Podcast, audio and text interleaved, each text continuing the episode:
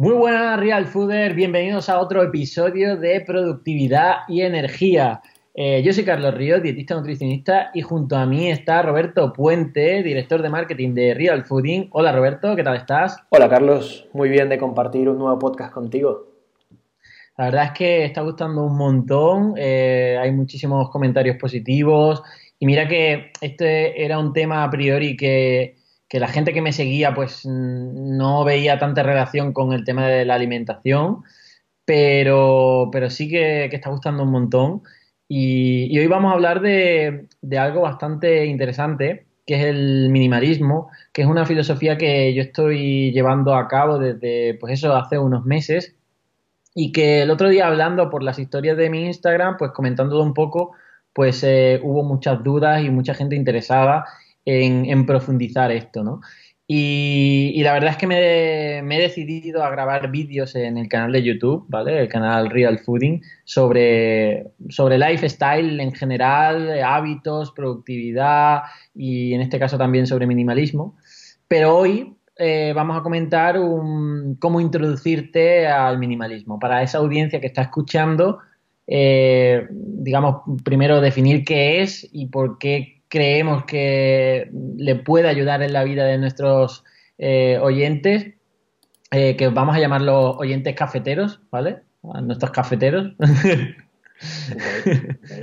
y, la verdad es que, que puede ser bastante interesante. Perfecto. Recordarles también que estamos regalando un café, ¿ok? En cada episodio a las personas que dejen su reseña en iTunes, ¿ok? Solo tienen que loguearse, dejar una reseña y las mejores reseñas, la mejor reseña se lleva un café. Hoy al final del episodio estaremos diciendo quiénes son esas dos personas que se han ganado un café secreto. Genial. Comencemos con el minimalismo. Según Wikipedia, ¿vale? El minimalismo es la tendencia a reducir lo esencial y a despojar los elementos sobrantes, ¿no? Que es también un carrusel que hemos hecho en el Instagram de Café Secreto. ¿Cómo descubriste el minimalismo tú, Carlos?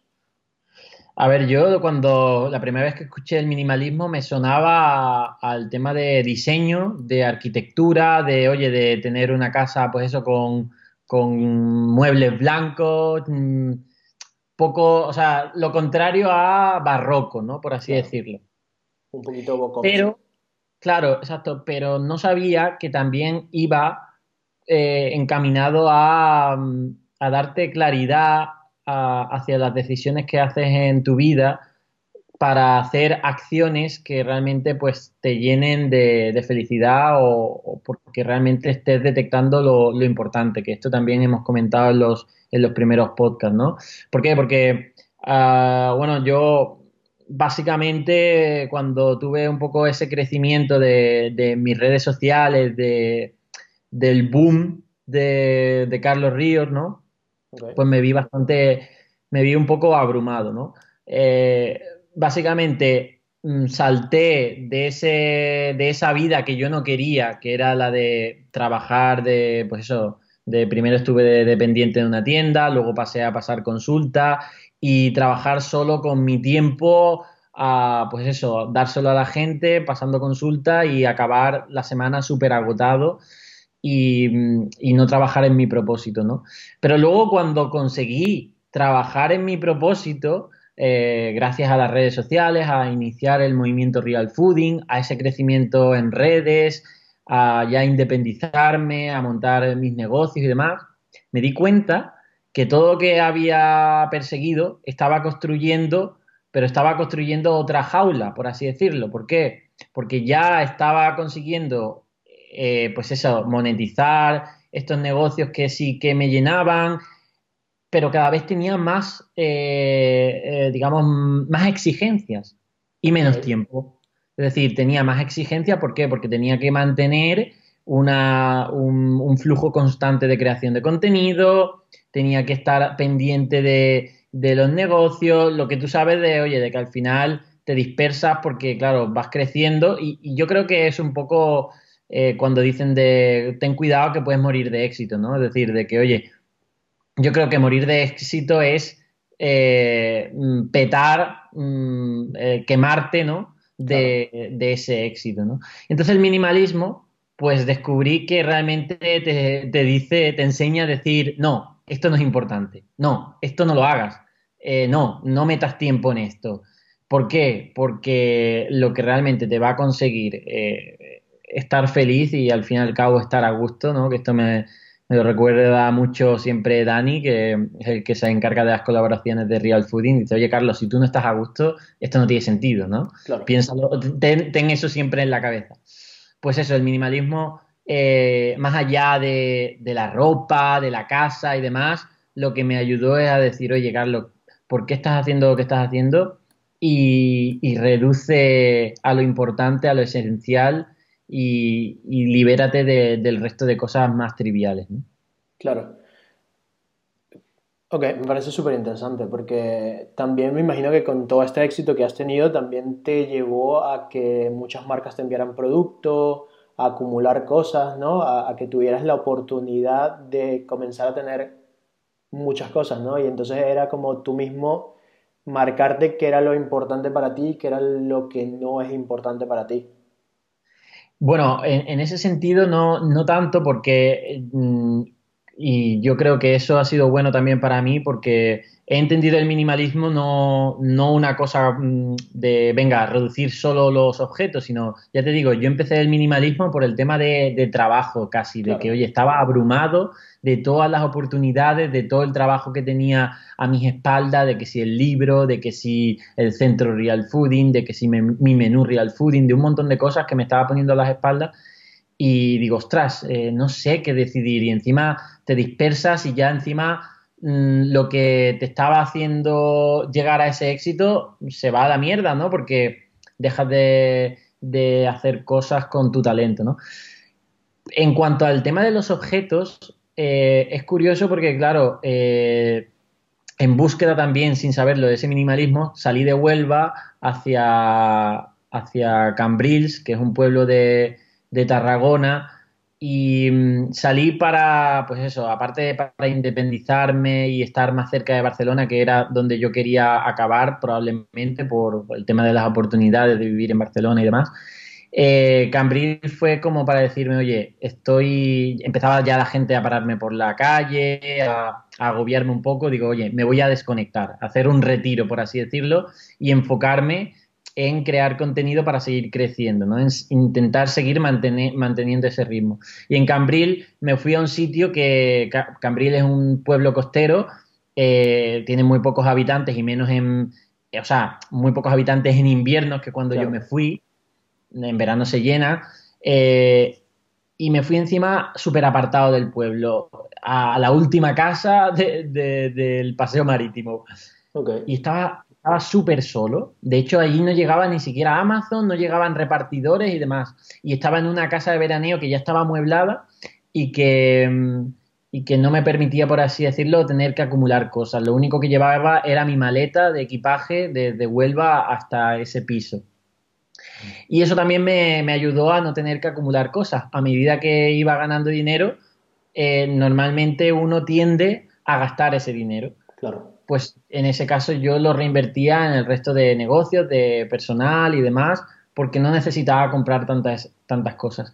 Y cuando hice ya el cambio de, de Cambrils a, Barcelona, en mi nuevo piso aquí en Barcelona, pues también seguí esa filosofía. Solo llevarme una maleta, de hecho dejé muchas cosas allí en Cambril para, para los dueños del piso, y ya en Barcelona, al asentarme en esta nueva mudanza, también eh, de hecho, hay una curiosidad que, lo sabe muy poca gente y es que las primeras dos semanas en mi piso de Barcelona dormí en el suelo.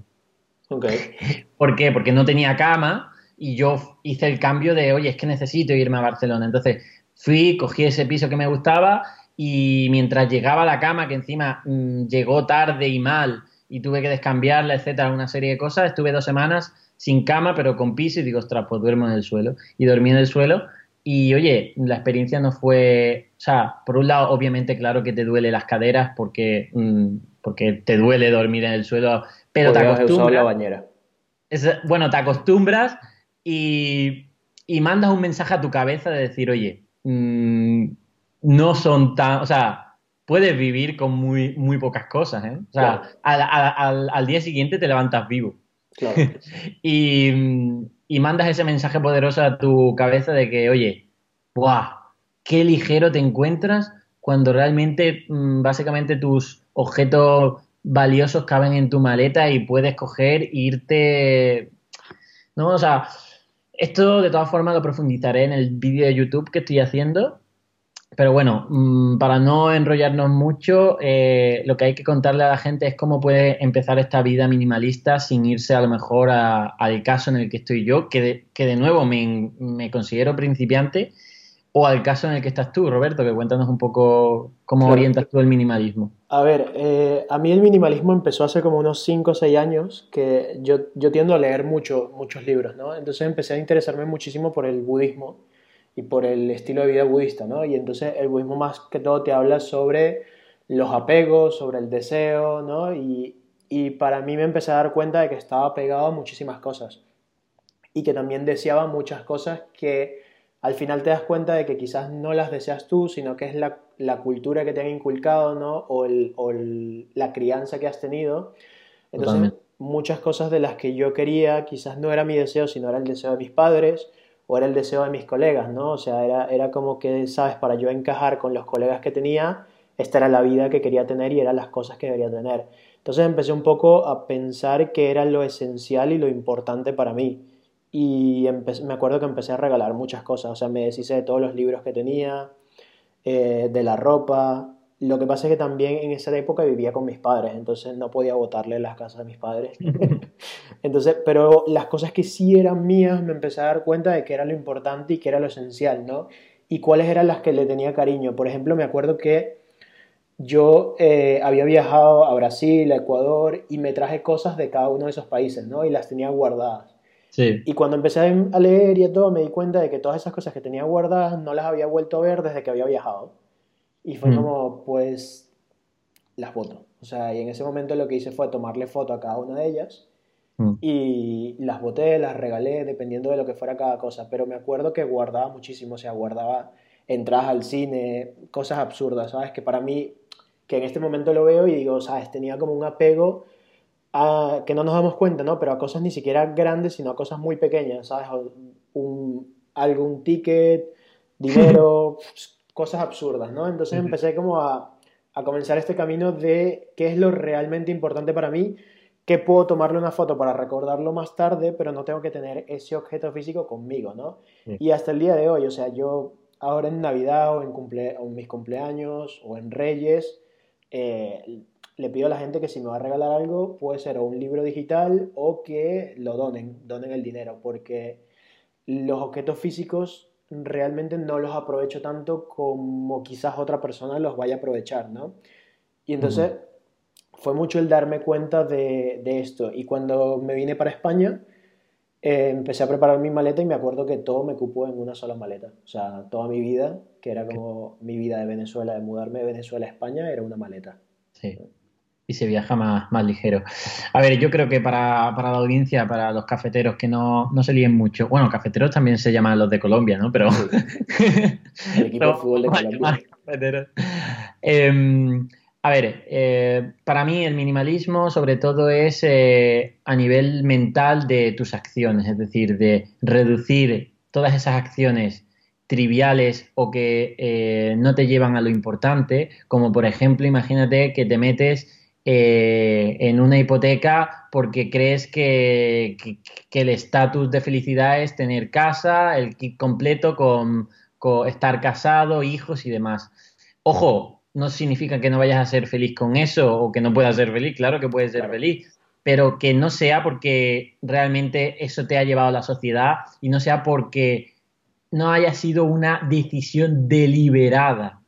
El, minimalismo también eh, es el esencialismo o el intencionalismo, es decir, el que todo lo que tú haces realmente sea intencionado, deliberado, que nazca de ti, de, la propia motivación tuya, no, no sea algo de, venga, pues mm, me compro esta ropa porque es lo que se lleva ahora y entonces la gente me va a valorar porque estoy a la moda. No, realmente hazlo porque te sientes eh, lleno con respecto a tus principios, ¿no?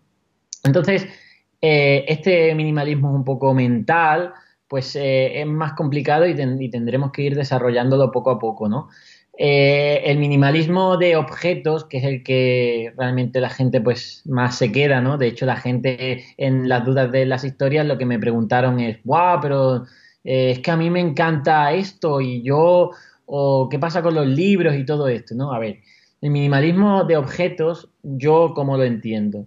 El minimalismo de objetos lo entiendo primero, que eh, hay que tener en cuenta que cada objeto que metes en tu, en tu casa, cada objeto, cada cosa que compras, eh, tiene más, eh, digamos, importancia de lo que crees. ¿Por qué? Porque cada objeto que inviertes ese dinero, primero es un gasto, es decir, que, oye, estás gastando tu dinero y el dinero también es tiempo.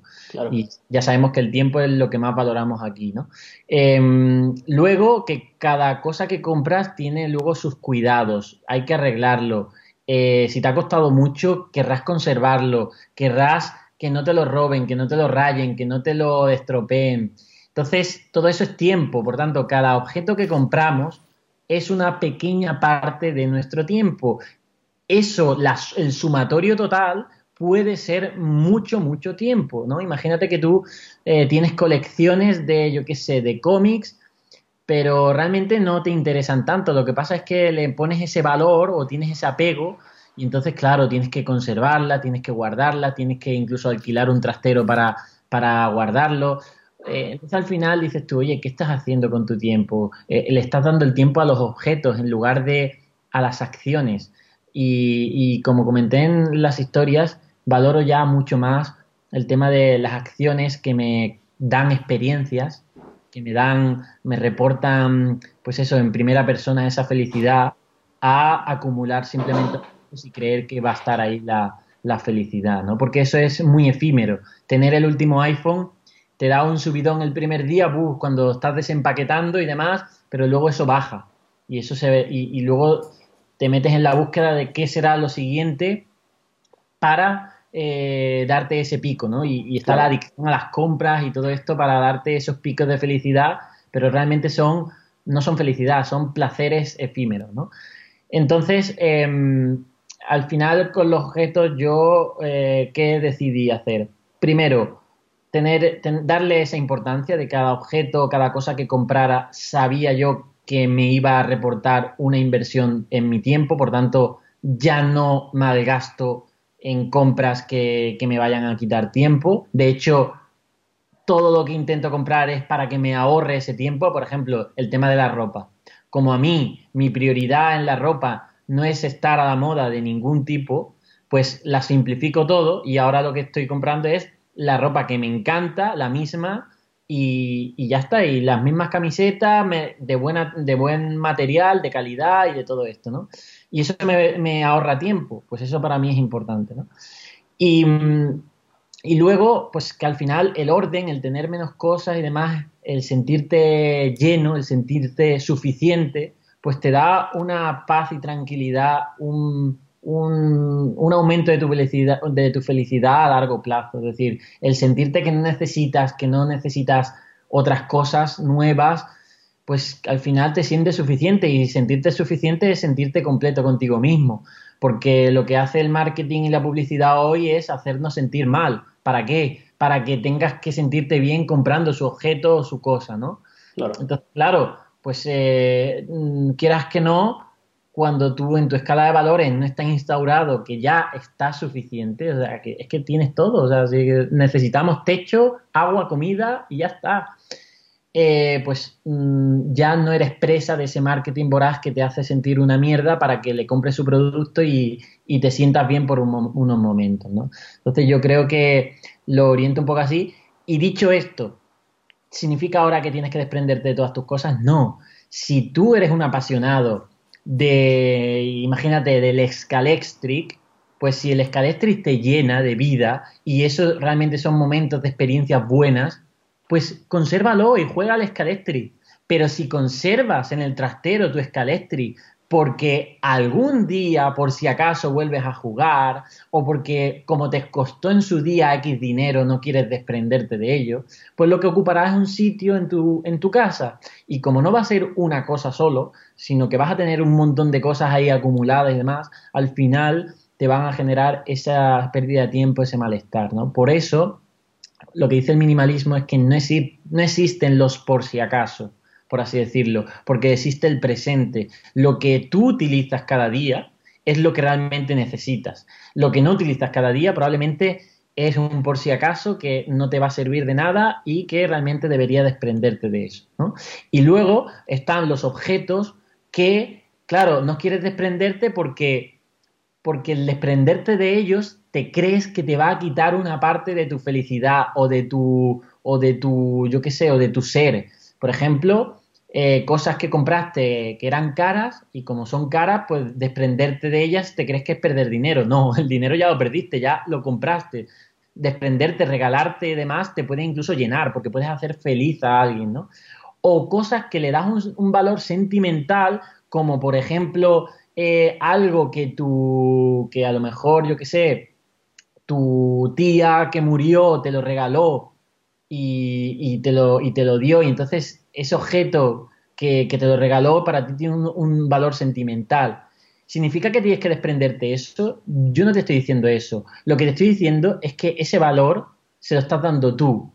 Y tu tía en paz descanse, donde esté, no te está obligando a cargar con ese objeto toda tu puñetera vida, ¿me entiendes? Porque eso no es importante. Lo importante es hacer feliz a los demás y a ti mismo, ¿no? Entonces, todas esas cosas que le damos un valor sentimental, ojo, cuidado, porque no perdamos la cabeza. Esa pulsera de tu exnovia que te, que te regaló, pues si cuando te la miras te llena de felicidad, consérvala. Pero si la conservas para no perder algo en ti, es que, mm, es, que realmente estás dando un valor que realmente no tiene. Porque no puedes perder nada aparte de ti en esos objetos. Es decir, podrías desprenderte de todos los objetos que tienes y no has perdido nada, sigues estando tú completo, porque ahí es donde está esa mentalidad del minimalismo de que tú eres un ser totalmente completo y ya suficiente, ¿no?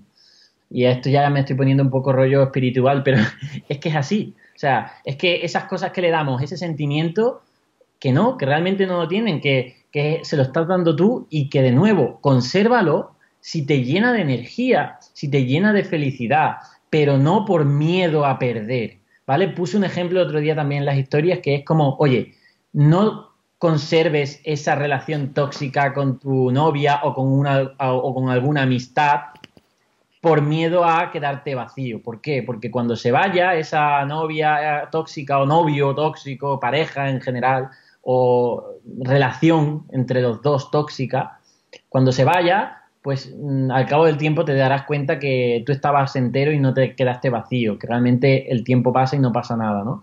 Pues eso mismo con los objetos. Podrás desprenderte de ellos y no, no los conserves por miedo a quedarte vacío, ¿vale? Porque realmente ya estás completo. Ahí es donde reside un poco este enfoque de mentalidad minimalista, ¿no? decir, oye, porque al final entonces, al final de tu día van pasando los años y te vas cargando de, de esos apegos de esas necesidades de, uy, es que me tengo que llevar conmigo mismo.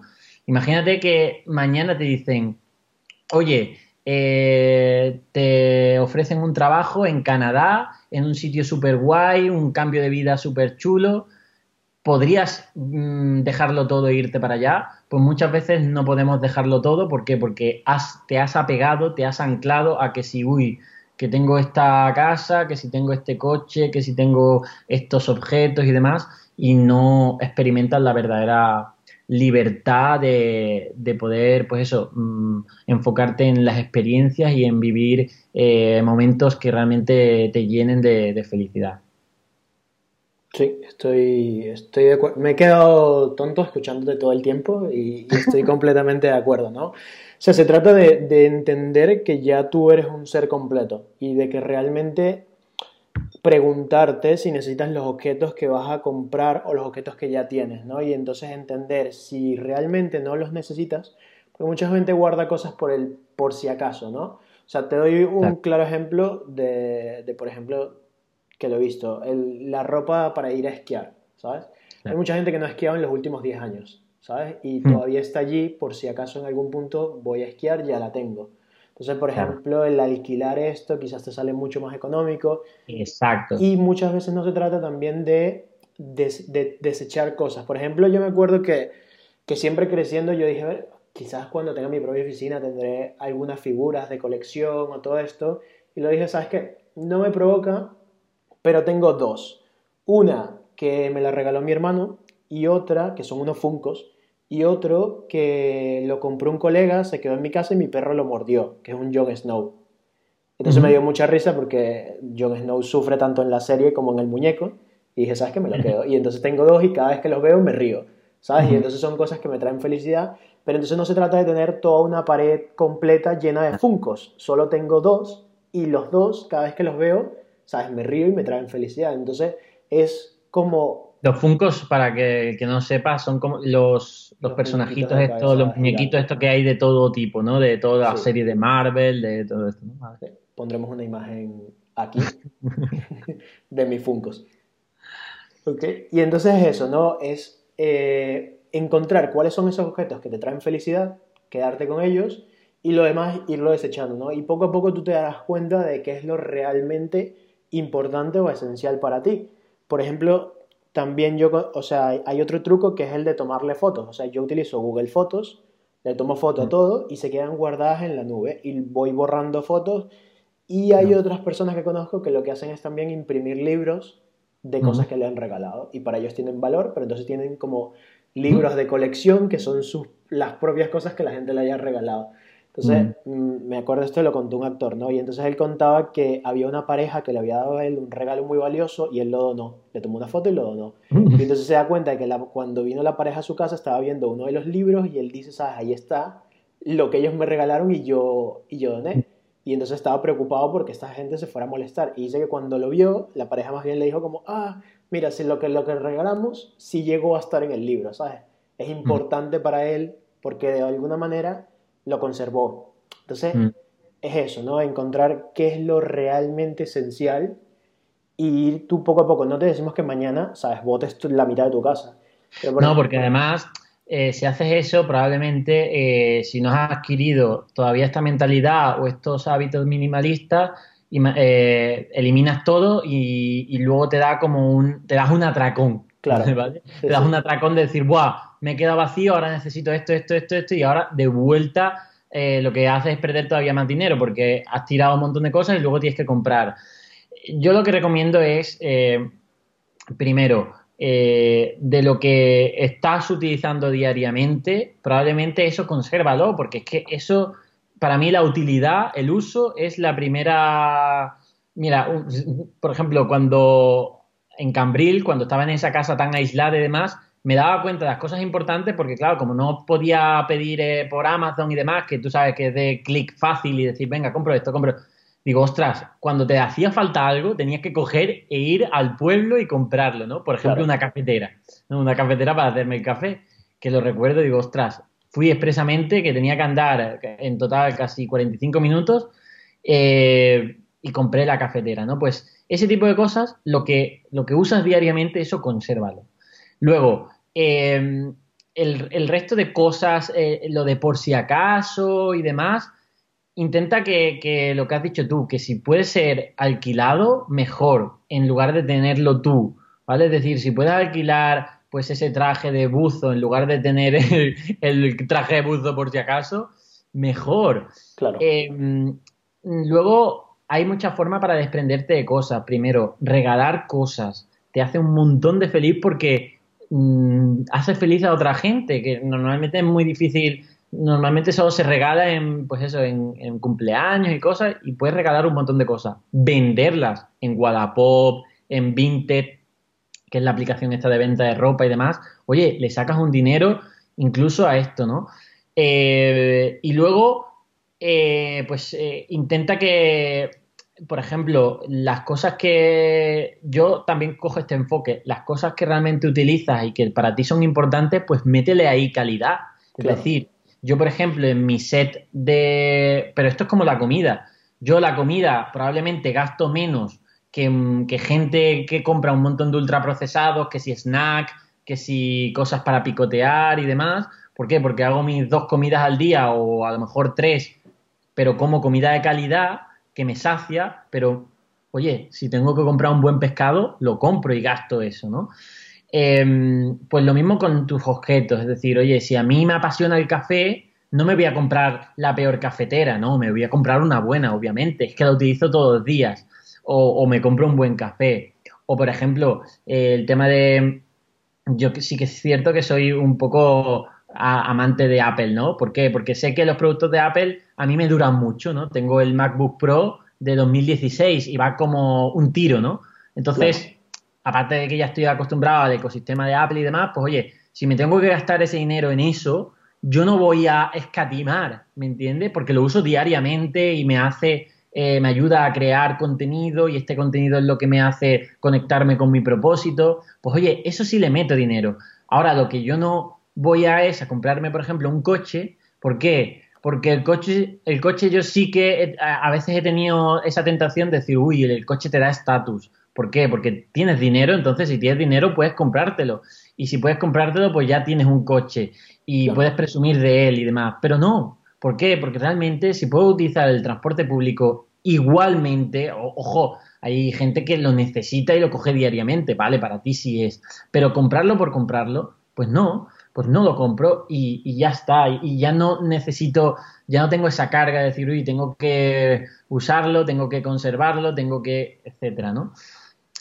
Eh, para, el resto de cosas, para el resto de cosas, te darás cuenta que hay muchas cosas que, puedes prescindir de ella, como por ejemplo el tema de las colecciones, el tema de la decoración, el tema de, de miles de artilugios de la cocina que están ahí por si acaso, el tema de prendas que te pones una vez al año y podrías prescindir de eso, pues todo eso empezar a reducir, no a eliminar todo, sino a reducir, reducir. Y una de las técnicas que, hablan los expertos en minimalismo es sacarlo todo, ¿vale? Es decir, mostrarlo todo eh, encima de la mesa eh, por bloques, por así decirlo.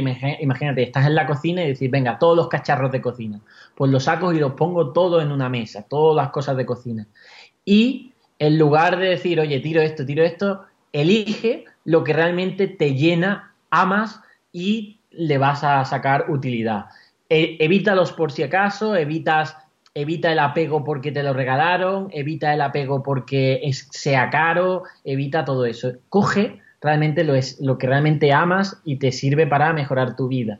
¿Vale? Y hay que, hay que poner estas palabras, el, el, amor y lo que realmente te sirve para tu vida, así de grande, porque es que eso es lo que te hace eliminar el resto de cosas porque le damos como importancia a todo, ¿no? Decir, oye, es que este pelador de pepinos es importante para mí. No, no es importante, no puede ser importante. Entonces tienes que hablar en, en, grandes palabras, en si lo amas, si realmente eh, te ayudará en tu vida para desprenderte de eso, ¿no? Entonces, sácalo todo y elige, conserva lo que realmente, pues eso, mm, amas y te va a servir en, en tu vida. Claro, yo creo que para poder ir cerrando este podcast podemos coger todos los datos que hemos ido lanzando. El primero sería eh, ver reduciendo y ver encontrando qué es lo esencial para ti y qué es lo que amas ¿no? y lo que le tienes cariño. Lo otro es, hay, existe la regla de los 30 días, que es cuando vayas a comprar un objeto, colócate una alarma y date cuenta de si en 30 días todavía lo sigues queriendo. Y si todavía lo sigues queriendo, quizás entonces sí es esencial para ti. ¿No? Porque o te puedes ir a Cambridge, al último pueblo, a la última casa del pueblo, y entonces ahí también tienes que hacer este esfuerzo, ¿no? Pero entonces así no tienes el acceso rápido a Amazon o a cualquier página para comprarlo. Entonces reflexiona si realmente es importante. Lo siguiente es que puedes hacer, sacar todos tus objetos, ¿ok? Como acabas de indicar, y lo que no quieras conservar lo puedes regalar, lo puedes donar o lo puedes vender, ¿no? Por ejemplo, para mí, yo cuando me vine a España me traje eh, la Play 3 y aquí me he comprado la 4 y me acuerdo que el último, creo que fue este Reyes o el anterior, me acuerdo que busqué un grupo de venezolanos y hay mucha gente, aquí hay muchos venezolanos que quizás no hayan tenido todos los recursos y las posibilidades que tengo yo, ¿no? Y les ofrecí el Play, ¿sabes? Les dije, oye chicos, eh, alguien que tenga niños o lo que sea y, no la esté pasando tan bien o no tenga el poder adquisitivo, ¿sabes? Yo tengo mi Play con juegos y todo y molaría porque sé que estoy haciendo a alguien feliz, ¿sabes? Que va a pasar mucho mejor y que es un objeto que ya yo necesito. Y em, eso, regalar, donar o vender, quedarte solo con lo esencial ir reduciendo poco a poco e ir dándote cuenta de qué es lo, lo importante para ti, ¿no? Y yo creo que ya con esto... Y, yo añadiría, porque esto, bueno, de nuevo, que lo, lo iremos eh, comentando en diferentes capítulos, tanto en el canal de YouTube como aquí, el, el no... Eh, el, el, no dejarte llevar por el FOMO, ¿no? Claro. Lo que, el, el, miedo a perderte a, algo. Exacto, el miedo a perderte algo. Yo también cometí varias cosas, por ejemplo, cuando empecé a tener un buen nivel adquisitivo, decir, venga, me compro todos los libros mm, posibles. Claro. Cada vez que compraba un libro, mm, tenía como esa sensación de decir, bueno, como ya lo he comprado, este conocimiento que está en ese libro ya seguramente es mío. Claro. O sea, o lo leeré algún día, ¿no? Entonces me daba como una sensación de acumular libros me estaba, me, me, los transfería directamente la información, claro. cosa que era irreal.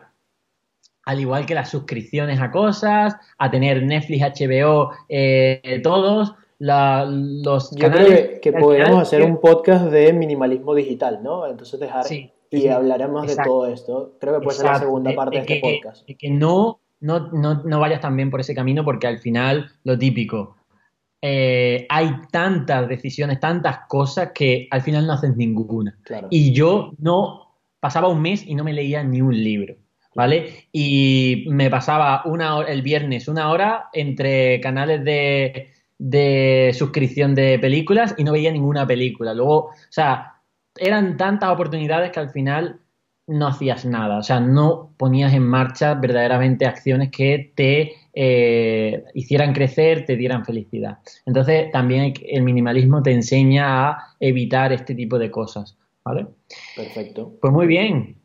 Yo creo que, entonces... Yo creo que ha quedado un buen capítulo, sobre todo de introducir a la gente, de por lo menos darle un poco eh, esos primeros eh, vidillas de, oye, apúntate, sigue mm, interesándote por el minimalismo. Dejaremos en la nota de del programa eh, enlaces, ¿vale? Enlaces de libros interesantes y demás. Ojo, no compres ocho libros, compra uno y léetelo. Y, y, cosillas así para los que quieran introducirse. Perfecto. Y si os gusta el podcast, pues bueno, eh, ya sabéis qué tienen que hacer si les gusta el podcast. Tienen que dejarnos un like en Spotify o dejarnos una reseña en iTunes. Recuerden que las mejores reseñas les estaremos regalando un café. Siempre lo decimos al final de cada episodio. El anterior no lo hemos hecho, pero en este episodio los ganadores del café son Monstruos SA, ¿ok? Y Sandra CP 1990, ¿vale? Eh, escríbanos por, por el Instagram de Café Secreto y con gusto les estaremos enviando un café a cada uno de ellos. Qué guay. Pues genial, pues si quieres cierras tú el podcast y nos vemos en el siguiente. Vale, pues cafeteros, muchas gracias por escuchar. Recuerden que cualquier duda lo pueden dejar en los comentarios del podcast, escribirnos por el Instagram del Café Secreto. Leemos todos los mensajes y estamos respondiendo a todos los mensajes, así que allí nos Como son poquitos, Sí, como son poquitos, como os toda- leemos a todos, ¿eh? como- Yo en mi, en mi Instagram de Carlos Ríos no, no puedo Exacto. leer todos. Como todavía no hemos llegado al nivel de Carlos, entonces podemos todavía seguir respondiendo cómodamente todos y los estamos leyendo a todos, ¿no? Muy guay. Cualquier feedback que tengan, cómo podemos mejorar, temas que quieren que tratemos o cualquier cosa que nos quieran decir, estamos allí, ¿vale? Y nada, un abrazo a todos los cafeteros. Muchas gracias por seguirnos escuchando. Adiós.